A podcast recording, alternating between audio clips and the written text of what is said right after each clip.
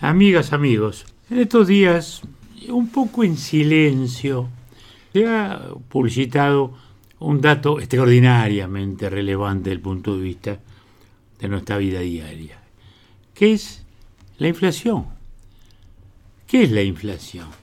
La inflación es el porcentaje de aumento de los precios. Esto tiene una, una comparación con los ingresos de lo que da el salario real. El salario real es cuando comparamos lo que efectivamente percibimos en plata con la inflación. ¿no? Muy bien. Si ganamos 100 y la inflación es 6, ganamos 4, nada más. Muy bien. Ahora, estos días la inflación se ha anunciado que bajó al 4,5%. Es decir, es la inflación más baja en muchos años. Y esto es rebajar el mayor impuesto que tiene la gente. Pues la inflación es un impuesto. Si nos suben los precios, se nos rebaja el sueldo, se nos rebaja la pasividad. Entonces, una inflación de un 10% es un 10% menos. Una inflación del 4% es bastante menos.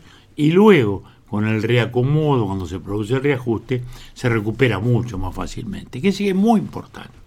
La inflación es el más regresivo de los impuestos para la gente de ingresos fijos.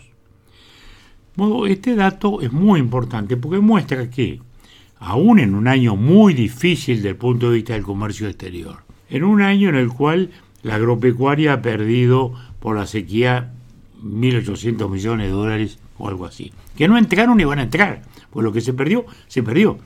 Es decir, la soja que no se vendió es algo que no se recupera.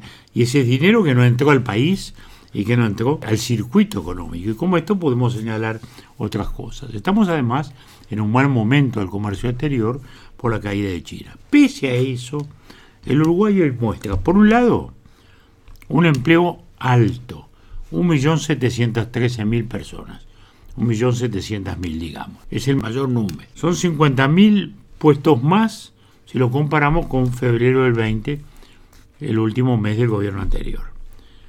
La desocupación también. Hoy está afectando a 150.000 personas, pero fueron 190.000 en febrero del 20 cuando asumió este gobierno. Que sí que hay 40.000 menos. Estos son hechos, no son impresiones, no son sensaciones, ¿eh? no son este, esas cosas que con fantasía a veces se alegan en los opositores. La pobreza está en el 9.9 de la población activa. Venía de 11 en el dramático 20, la pandemia, 10.6 el año siguiente y este año pasado volvió a bajar. Podemos afirmar que este año también va a bajar algo más.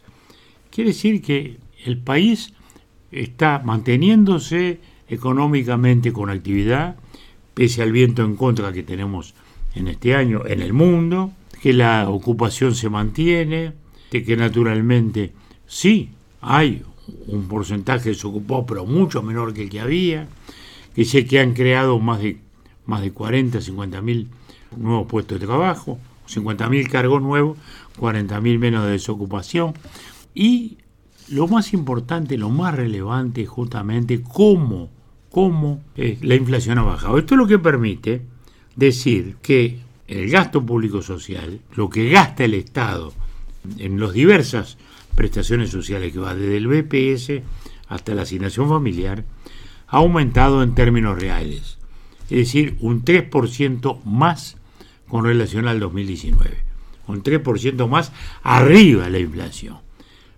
Entonces, creo que esto nos está hablando de un país que se destaca por su equilibrio institucional, por su equilibrio político y que económicamente está en los mejores lugares posibles para los tiempos que corren. La baja de la inflación es rebajar el mayor y más pesado impuesto para la gente de trabajo. Evaluémoslo así.